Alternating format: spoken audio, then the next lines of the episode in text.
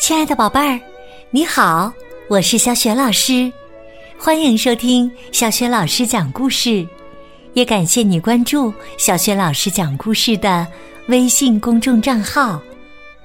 下面呢，小雪老师给你讲的绘本故事名字叫《小恐龙呜呼》。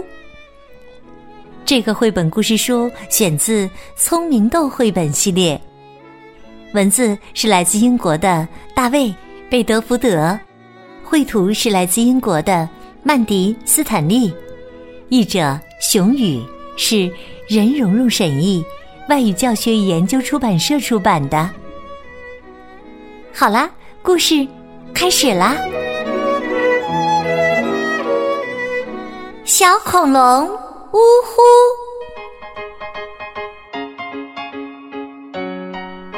小恐龙呜呼，爱死它的母咪了。母咪是一块漂亮的布，母咪是它的最爱。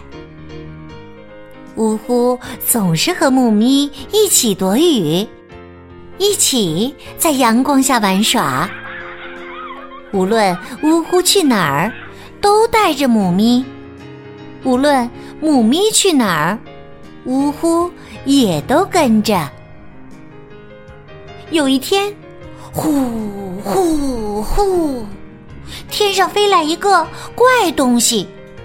这个怪东西红红蓝蓝，又大又圆，它朝呜呼飞过来了。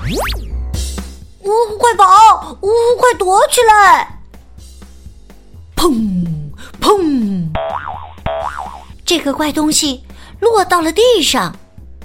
一个奇怪的家伙，咚的一声掉在呜呼眼前。哎呦！那个奇怪的家伙似乎遇到了麻烦。他说：“我的气球破了。”嗯，他看起来很难过。呜呼决定逗他开心。呜呼问。一起玩吗？那个家伙勉强的笑了笑。嗯，好啊。他说：“我叫毛毛。毛毛啊，是一头大象。呜呼，带着毛毛一起玩。呜呼，教给毛毛一个可以在阳光下玩的游戏。又告诉毛毛，下雨的时候。”该怎么办？然后，呜呼带着毛毛来到他最喜欢的地方。他们一起喝美味的冰镇椰汁儿。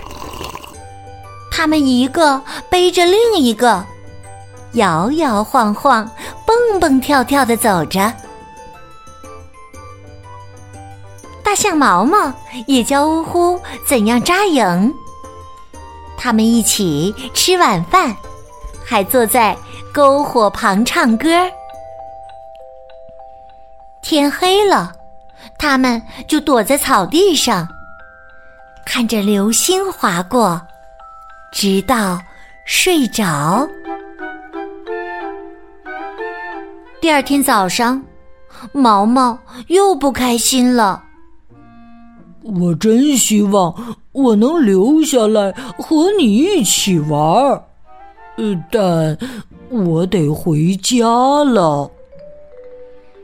他说：“可问题是，我的热气球破了个洞，我不知道该怎么补好它。”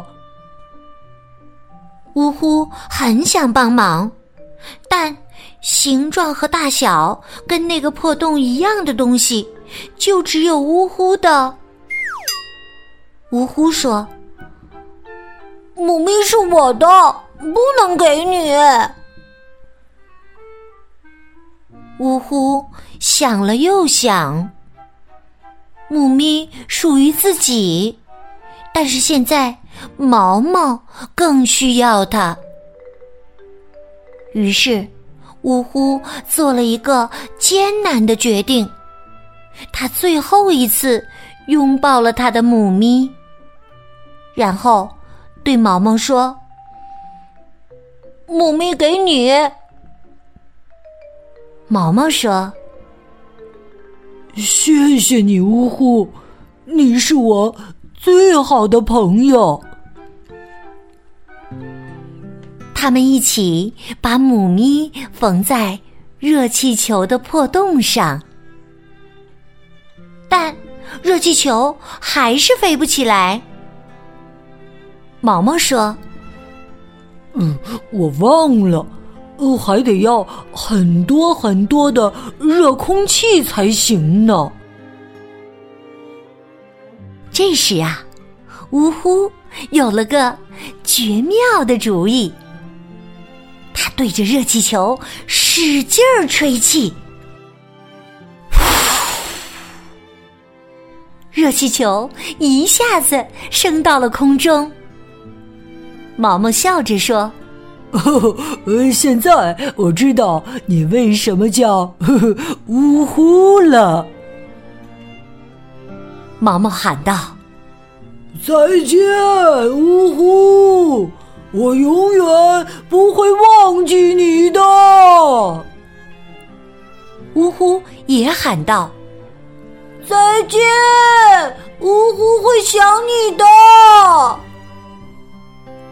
然后他轻声说：“再见，猫咪。”毛毛和热气球不一会儿就飞远了。呜呼的母咪也飞远了，呜呼难过的落下了眼泪。突然，呜呼看到有什么东西向他飘过来，原来是一直围在大象毛毛脖子上的那条蓝色围巾，围巾上还系着一个卡片。上面写着：“送给呜呼，爱你的毛毛。”哦，新母咪！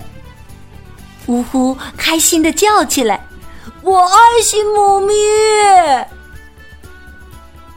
说完，呜呼就跑去和他的新母咪一起玩了。